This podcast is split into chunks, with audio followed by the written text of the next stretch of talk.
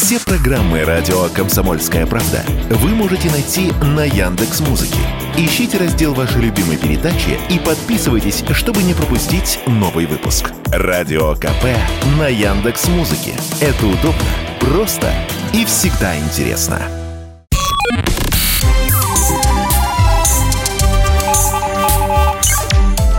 Передача данных. Здравствуйте, друзья! В эфире передача данных у микрофона Мария Баченина. Блокада Ленинграда. Она продолжалась с 8 сентября 41 по 27 января 44 года. И она стала одним из самых страшных событий Великой Отечественной войны и продолжалась 872 дня. Просто вдумайтесь в эти три цифры. Помимо войск, в кольце блокады оказалось все гражданское население – все гражданское население города тогда составляло, ну, примерно 2,5 миллиона жителей. 340 тысяч человек, которые проживали в пригородах Ленинграда. Были разорваны все железнодорожные, речные, автомобильные коммуникации. Сообщение с Ленинградом поддерживалось только по воздуху и Ладожскому озеру – но все это еще предстояло создать в условиях блокады. И наука в блокадном Ленинграде продолжала работать э, в нечеловеческих условиях. Более того, благодаря ученым блокадного Ленинграда было спасено множество жизней, зданий. В город доставлялась провизия и лекарства. Из города по дороге жизни эвакуировали людей. И так как у нас научно-популярная программа, мы будем сегодня говорить о науке блокадного Ленинграда и об ученых.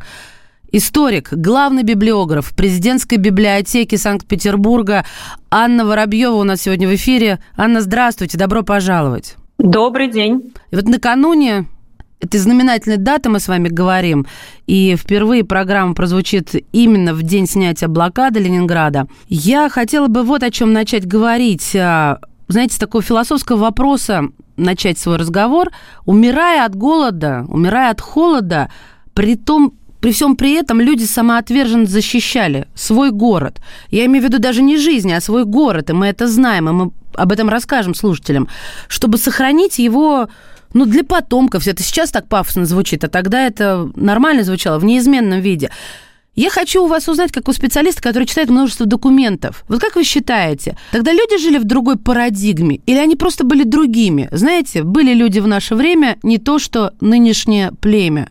Да, действительно, когда знакомишься с документами блокадного периода, э, вот у нас в библиотеке и целая коллекция посвящена обороне и блокаде города, и в нее включены, в частности, переписка и личные документы, и мемуары людей, которые тогда жили в городе. Действительно думается, что люди, находящиеся на грани смерти, но при этом спасающие свой город любящие свой город, видимо, сильнее, чем себя, они продолжали верить, умирая в то, что город все равно останется жив, а в то, что победа близка, она неизбежна, и отдавая последние силы городу, а, умирали и продолжали трудиться. А когда было принято решение начать город маскировать? И каким образом оно пришло? Ведь оно же а, не сразу а, началось, вот эта маскировка. Сначала же нужно было понять, что это необходимо. Я предполагаю. Вы простите меня, а, возможно, мои вопросы прозвучат как-то грубо или наивно, но я никого не хочу обидеть, уж тем более оскорбить. Так вот, когда пришло это решение? В связи с чем? Сколько потребовалось времени и почему не сразу? Как известно, Ленинград был одним из приоритетных направлений в плане Барбаросса, и группа армии Север в союзе с финскими армиями должна была занять город, а затем стереть его с лица земли. Причин этому было несколько. В первую очередь, это промышленный потенциал города на Неве, э, это необходимость снабжения войск противника, это разгром Балтийского флота. И, конечно, считалось, что падение Ленинграда, колыбели революции, э, будет э, тяжелым моральным, приведет к тяжелому моральному состоянию советских граждан. Но, безусловно, руководство Ленинграда, руководство страны следило за продвижением фашистских войск, поэтому уже 25 июня 1941 года решением исполкома Ленгорсовета номер 162 был учрежден план мероприятий по защите городских монументов и садово-парковой скульптуры, подготовленный Государственной инспекцией по охране памятников. Их э, отсутствие, а, а, осуществлением под, осуществляя под руководством Игоря Всеволодовича Крестовского, занимались скульпторы, архитекторы и художники. При обсуждении методов укрытия памятников вспихивали споры. Например, вспоминали проект 1812 года, когда предполагалось памятник Петру Первого с гранитного постамента снять и опустить на дно Невы. Но это знаменитая наша легенда петербургская о том, что Александру Первому предложили эту, эту идею, но один из офицеров а, подошел к нему и сказал, что он видел сон. К нему спустился Петр Первый с постамента и сказал, что покуда я на месте, моему городу ничто не угрожает. Поэтому в итоге медный всадник оставили на постаменте, ему засыпали песком и деревян... оградили деревянной опалубкой. А к самому укрытию монументов и скульптуры приступили уже в июле 1941 года. Однако и до укрытия нужно было произвести определенные работы. Это обмеры. А в частности, в книге, которая хранится в электронном фонде президентской библиотеки «Деятельность архитектурно-планировочного управления в битве за Ленинград» говорится, что одним из направлений работы того же архитектурно-планировочного управления было проведение натуральных обмеров памятников, ведь многие из них не имели обмеров фасадов и главных интерьеров. А в октябре 1941 года были созданы дополнительные обмерные бригады, и к работам были привлечены крупные ленинградские архитекторы. Так, например, обмером и инженерного замка руководил Лев Владимирович Руднев, Строгановского дворца Лев Александрович Ильин, а Меншиковского, Меншиковского дворца Александр Петрович Удаленков. Вы сказали натуральный обмен. У меня сразу фантазия нарисовала. Человек ходит с... Натуральный обмер. Обмер, да, да, это я оговорилась. Оговор... Все, я так услышала. Я имею в виду, что они ходили и измеряли это дело настоящими рулетками, ну, там, неважно чем. Ну, то есть я еще памятник Петру пойму, но инженерный замок-то как это обмерить-то? Я не очень понимаю. Тогда лазерных линеек-то не существовало. Ну, тогда существовали геодезические службы, которые могли это сделать. Вот смотрите, я понимаю, когда мы говорим о памятниках, засыпать песком, как пример, да, войны 812-го, заложить э, мешками, даже вот некий такой деревянный саркофаг, насколько я знаю, сфинксов знаменитых укрывали деревянными ящиками и маскировали. Но как принималось решение, как защитить здание? То есть вот, гиг... ну, ребят, я думаю, даже те, кто не был в прекрасном Санкт-Петербурге, хотя бы видели хоть раз на картинке и инженерный замок, и Зимний дворец. Но это гигантские сооружения. Вокруг инженерного замка ров. Это вообще дискомфортно его как-то там. Вот объясните мне, пожалуйста, как можно придумать с научной точки зрения. Мне даже ваша точка зрения интересна. Вот как это можно придумать? Как я должна взять и спрятать здание? Я же не Дэвид Копперфильд, который брал из Статуи Америки. Я понимаю, что это, может быть, сравнение неуместно, но они, наверное, идут от моего удивления. Почему я с людей и начала? Это какие-то вот, правда, богатыри духа, что ли. Я сейчас не хочу кому-то показаться напыщенной или излишне комплементарной, но каждый раз, каждый раз, когда я сталкиваюсь с историей блокады Ленинграда, где была одна из моих родственниц, она пережила эту блокаду. То есть это не пустые слова для моей семьи. Я каждый раз думаю, ну как это вообще возможно? Вот в голове у меня это не укладывается. Поэтому и излишняя эмоциональность, за которую я, конечно, а, прошу прощения. Ну, слушатели привыкли, а вы, Анна, вот, я думаю, мне простите. Вот, объясните мне про здание. В общем так, я как ребенок сейчас буду. А, ну, смотрите, для укрытия здания использовался метод объемной маскировки. На маскировочные сети были наши нашиты куски ткани, раскрашенные под цвет растительности специальной недешифруемой краской. А дополнительно в сети вплетались ветви деревьев, чтобы они не увидали и обман не становился очевидным. Ботаники из Ботанического института нашего Ленинградского разработали технологию консервирования срезанной зелени. Буквально зеленая зелень должна была быть летом, оставаться зеленой. Осенью она должна была быть желтой или ну, других цветов каких-то. Да, зимой она должна быть, была быть припорошена снегом всегда. И одним из первых, например, был укрыт э, Смольный. Маскировочные сетки подвешивались э, к крыше здания под углом, чтобы скрыть его П-образную форму.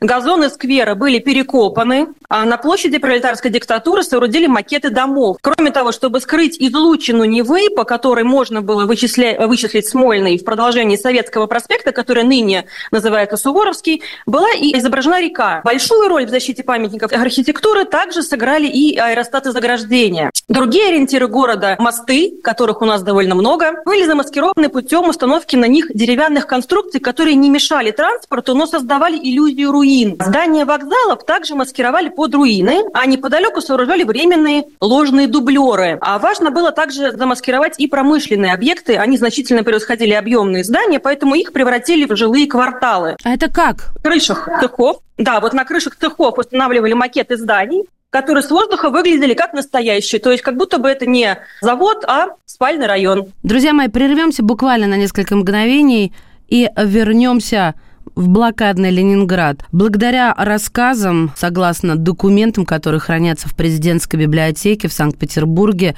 сегодня в передаче данных Анна Владимировна Воробьева, историк и главный библиограф.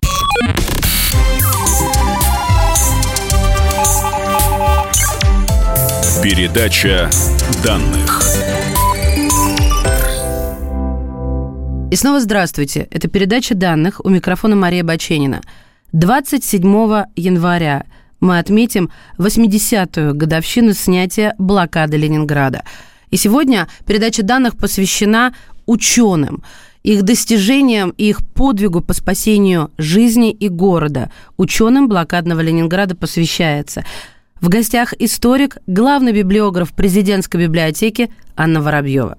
Вопрос. Я сейчас себя представила за штурвалом самолета. Я понимаю, что сейчас времена другие, и тогда люди пользовались визуальным наблюдением, да?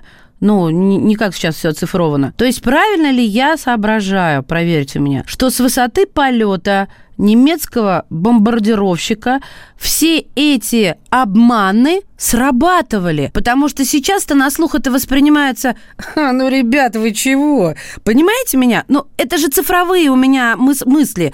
То, то есть я-то мыслю современными методами, а тогда совершенно иначе-то было. Это первое. А второе, самое главное, о чем я хочу спросить. А это придумали задолго, вот вообще всю эту технологию, всю это, это же научная была история. Да просто сетку подвесить. Это, простите меня, надо подумать, как, чтобы она в самый неподходящий момент не упала, чтобы она не угрожала. Демаскировочная краска, ее нужно разработать, потому что там были, насколько я помню, на самолетах какие-то э, э, приборы, которые могли расшифровать, что это покрашено. А тут же в Питере на заводе по лакокрасочных продукции разработали эту краску. Вот мне интересно, этим занялись ученые, химики, инженеры и так далее именно непосредственно, когда возникла такая необходимость, когда накануне блокады и когда началась блокада, либо это уже было разработано нашими советскими учеными, и вот они применили это вовремя. Вот здесь мне очень важно знать, потому что чтобы у каждого, кто сейчас слушал нашу с вами программу, нарисовалось представление, на каком этапе была наша наука и какие люди здесь работали. Да? Вот то есть не что она началась с Королева, а что вот Тогда, если бы не было бы Санкт-Петербурга, Ленинграда, прошу вас. Эти разработки проводились э, на месте в самом блокадном Ленинграде. А и для того, чтобы добиться визуального сходства красок с естественным фоном окружающих предметов, группе сотрудников институт, института исследовательского во главе с Иваном Дмитриевичем Мухартовым пришлось проделать громадную экспериментальную работу. А так, прежде чем получить состав зелени, имитирующий растительность, которая не демаскировалась бы оптическими приборами, находящимися на самолете, и, и методом спектрального анализа ее было бы невозможно обнаружить, сотрудникам института пришлось изготовить, вдумайтесь в эту фразу, до полутора тысяч составов краски. До полутора тысяч составов краски. И только это все в Ленинграде в блокадном.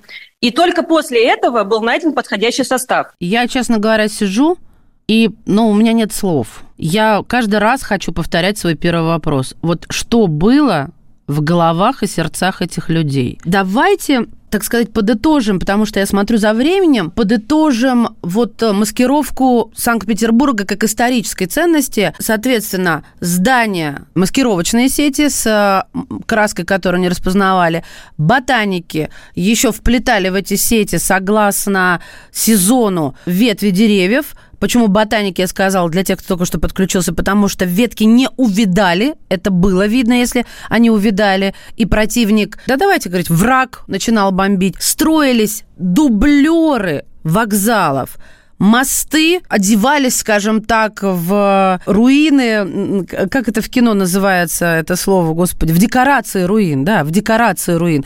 Анечков мост зашивали а, как-то их в дерево знаменитых э, всадников? А коней Саничкова моста спрятали в, в земле. Их зарыли. А сфинксы? У сфинксов были деревянные коробы, специально изготовленные. Памятник Петру Первому у инженерного замка также был зарыт. Остались несколько неубранных памятников, которые были поставлены изначально во вторую очередь маскировки, но в 1942 году их было решено не убирать. Это памятник Кутузову и Барклаю де Толли. И Суворову. Памятник Суворову, да потому что посчитали, что они поддержат моральный дух ленинградцев. Это у Казанского собора, который, или это в другом месте, или это в разных местах? Два памятника у Казанского собору, Кутузову и Барклаю де Толли, и один Суворову у Марсового поля. Соображаю не столь быстро, так как все-таки москвичка. Вот я бы хотела, чтобы слушатели поняли, что мы начали, возможно, не с самого главного. Почему? Потому что я пыталась по этапам. Вот началась блокада. А затем, когда начался голод, страшная зима 41-го. 42 года. Лекарств не хватало. Я бы хотела не пропустить разработку лекарства на основе хвои. Знаете, я была в Музее Победы. Это была фантастическая экскурсия. И там, конечно же, не обходили. Это была экскурсия Дорогой Победы. Я горда до безумия, какие у нас экскурсии делаются в наших музеях. И вот когда мне сказали о том, что в Ленинграде разработали антибиотик, который составил... После войны уже его сравнили с британским пенициллином. Если я сейчас ничего не путаю, вы меня простите, а не поправьте. И он не уступал практически. Вот пару слов хотя бы об этом. Потому что людям это было необходимо. Ну, вы представляете, насколько иммунитет был ослаблен. Слушаю вас. Это подвиг был, да, медиков в блокадном Ленинграде, потому что им было необходимо днем находиться в операционных и помогать тем, кто болел, и тем, кто получал ранения, а ночью они вели вот свою научную работу для того, чтобы помогать городу оставаться живым. Потому что кроме обстрела, безусловно, ленинградцы болели, и болели множеством заболеваний, в частности, дистрофией, нехватка белка, и цингой, и тифом. А, и, в частности, вот то, о чем вы говорите, да, действительно, пенициллин а, широко стал применяться в 40-е годы, но в Ленинграде он впервые появился только после полного снятия блокады в 1944 году. И, безусловно, он был, э, антибиотик был необходим а, Ленинграду, поэтому в Ленинграде, в блокадном, был изготовлен не уступающий по своей эффективности так называемый препарат П. Его вырастили из почвенных бактерий. Клинические испытания его проходили в госпитале на территории Александра Невской лавры. И после уже э, снятия блокады и после войны выяснилось, что он помог более тысячи заболевшим, более тысячи людей не умереть не остаться на операционном столе. Анна, а вот хвойный коктейль, знаете о нем? Там тоже что-то говорили. Вот о нем еще скажите, раз мы про медиков э, и, в общем-то, около медицинской тематики остановились. А, хвойный коктейль – это витамин С. В Ленинграде э, после уже 42 года появилась такая болезнь, как цинга. И для того, чтобы с ней справиться, ленинградцам было необходимо витамина С, который они не могли получать просто через тот паек, о котором все знают, да, это минимум был 125 граммов хлеба или 250 граммов грамм хлеба, и то, и то не совсем хлеба, а с такими примесями, которые сейчас, ну, просто современный человек не представляет себе. А, так вот, э, цинга э, довольно широко развивалась в городе уже в 1943 году. И для того, чтобы ее преодолеть, а, врачи выяснили, что было необходим витамин С. И, и кроме как из хвои в осажденном городе его было невозможно никак получить. Кроме этого, ленинградские медики поняли, как можно справиться с той же цингой переливанием крови, например, и консервацией крови. Они разработали новые, новые методы консервации крови, новые методы выработки крови. А, то есть постоянно, еженошно медики продолжали бороться за жизнь города. Давайте поговорим об одной из самых главных разработок разработок ученых – это дорога жизни. Знаете, почему я должна об этом поговорить? Я с детства сталкиваюсь со следующим. Я даже не знаю, мне кажется, Анна, я вас сейчас не удивлю. Потому что вы же еще и педагог. Вот у вас такое есть, когда дети думают о том, что просто был толстый лед, и машины просто по нему ехали. А при чем тут разработка дорог, а при чем тут какие-то инженерные мысли? Я сама была такая. Вокруг все говорили. И я вот удивляюсь. Ну, вот я надеюсь, что сейчас в учебниках истории это отражено, что дорога жизни – это подвиг не только водителей, не только военных, которые охраняли а, вот эту дорогу, да, и сопровождали эти грузовики, но и ученых. Там была разработаны такие вещи. Вот знаете, мне сложно говорить, потому что я еще раз признаюсь, я сильно переживаю всегда, когда говорю о войне, о блокадном Ленинграде. Но вот с чего бы вы начали ответ ребенку, который бы вам сказал, что Анна Владимировна, ну что, не по льду же ехали, понимаете меня? Вот, вот как ребенку, вот объясните нам, пожалуйста. Ну, прежде всего, конечно, нужно объяснить, что и дети наверняка знают это с малолетства, должны знать, что лед это не просто что-то стационарное и постоянное, лед это что-то переменное, лед Ладоги особенно, потому что Ладога – это определенная экосистема, где постоянно дуют сильные ветра, где может меняться погода. И поэтому ученые в блокадном Ленинграде установили наблюдение за Ладогой, они спрогнозировали погоду для того, чтобы была возможность построить дорогу жизни, военно-автомобильную дорогу жизни по льду в Ладоге. Но кроме того, что это была дорога жизни, заменяющая железную дорогу, и по которой возили не только людей, по которой возили продовольствие. Ладога стала также и возможностью доставлять до города электроэнергию, которой он лишился в 1942 году. И кроме того, Ладога стала возможностью доставить до города топливные материалы. Для этого были сооружены специальные инженерные сети. А это были две абсолютно фантастические операции, которые проводились в сжатые сроки под обстрелами противника. Люди, которые занимались это, конечно, героические а, потому что это, это работа водолазов. Чтобы вы понимали, Ладога, видимость в Ладоге не больше метра составляет обычно. И вода была очень холодной, то есть это водолазы работали просто на грани своих возможностей. Согласно документам, которые хранятся в президентской библиотеке в Санкт-Петербурге, сегодня в передаче данных Анна Владимировна Воробьева, историк и главный библиограф. Друзья мои, прервемся буквально на несколько мгновений и вернемся в блокадный Ленинград.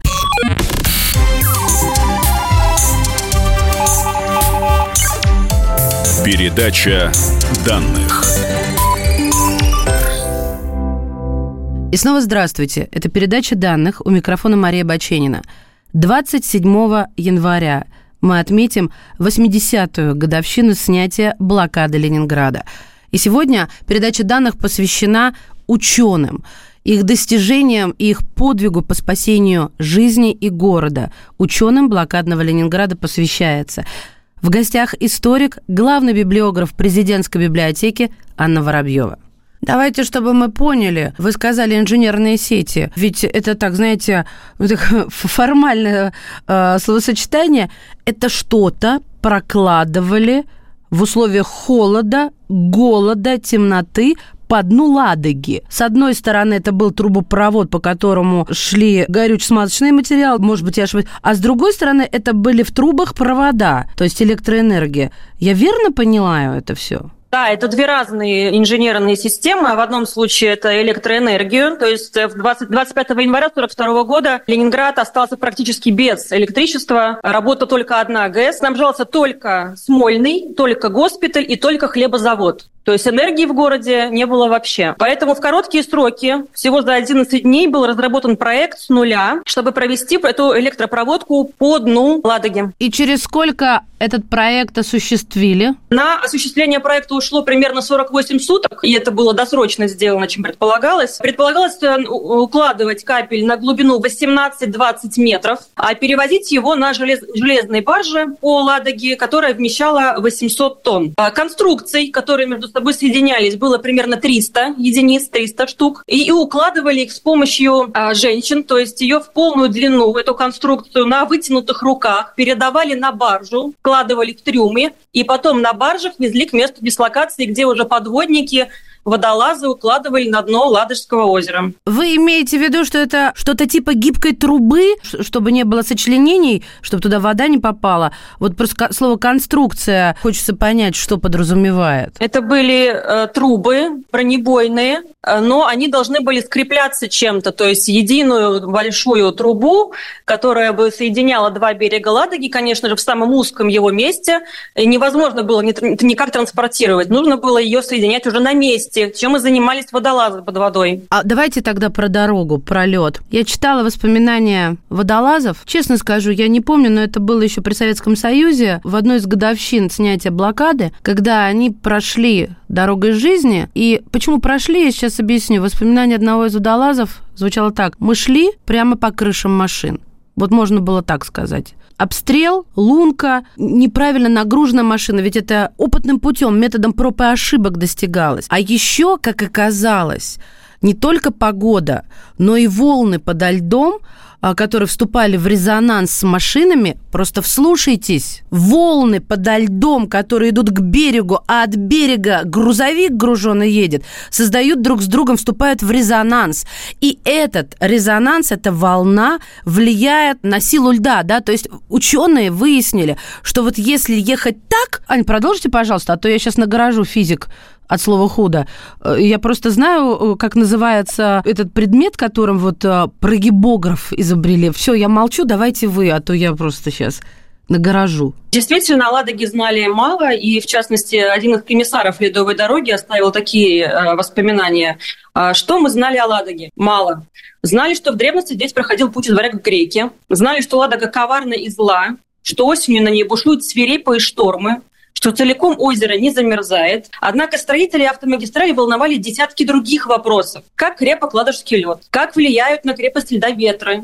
Водное течение, глубины, изменение температуры. И действительно этими вопросами в Ленинграде занимались. По заданию командования Ленинградского фронта ученые физико-технического института а, проводили в ноябре 1941 года первое испытание ледового покрова Ладожского озера, что имело большое значение для начала эксплуатации ледового пути. Работники научно-исследовательского института коммунального хозяйства установили систематическое наблюдение за ледовым режимом Невы и а, Ладожского озера. Исследования, начатые в теоретическом плане, о спуском ледового пути в эксплуатацию приобрели важное значение, потому что по Ладоге, как мы знаем, перевозили не только продовольствие, но и людей. И кроме того, сами шоферы уже, э, тоже это общеизвестно, ездили в машинах с незакрытыми дверьми, а порой и просто без дверей. То есть они снимали эти двери, чтобы, во-первых, машина была легче, а во-вторых, чтобы из нее было легче выпрыгнуть, если была возможность затопления. То есть правильно ли я вас понимаю, наряду с э, разработкой передвижения по льду, которое началось еще осенью, я обращу внимание наших радиослушателей, не глубоко зимой, как хотелось бы, да, когда толщина льда кажется безопасной,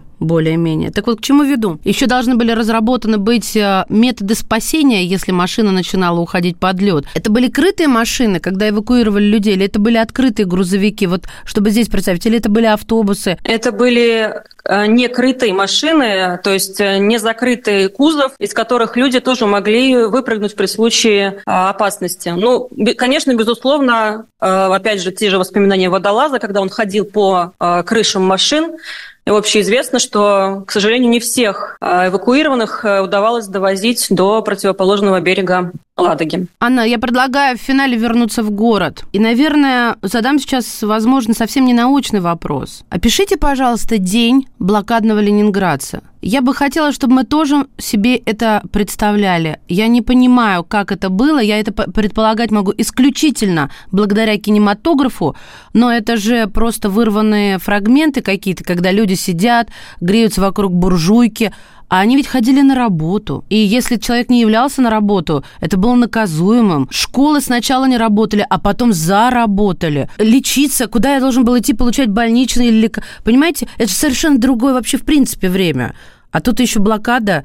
Вот можете, ну, хотя бы как-то примерно нарисовать? Мне хочется, чтобы мы это почувствовали. Чтобы понять приблизительный день Ленинградца, предлагаю опять же, обратиться к фонду президентской библиотеки, в котором существует большое количество переписки именно блокадного Ленинграда и дневников блокадников, где излагается приблизительное, насколько это возможно, приблизительный день каждого блокадника. Они просыпались, шли на работу, кто мог, у кого были силы, потому что иждивенцам выдавали меньшую норму хлеба. А, шли на работу, отрабатывали положенное время, возвращались домой, греться, потому что там да, были проблемы с электроэнергией, с отоплением, а, отогревались у буржуек и шли после работы, после отдыха, вечером дежурить на крыше для того, чтобы сбрасывать с этих крыш зажигательные бомбы. А какая была температура? Если говорить о температуре самой холодной, то самая холодная температура была в первую как раз блокадную зиму 41-42 года,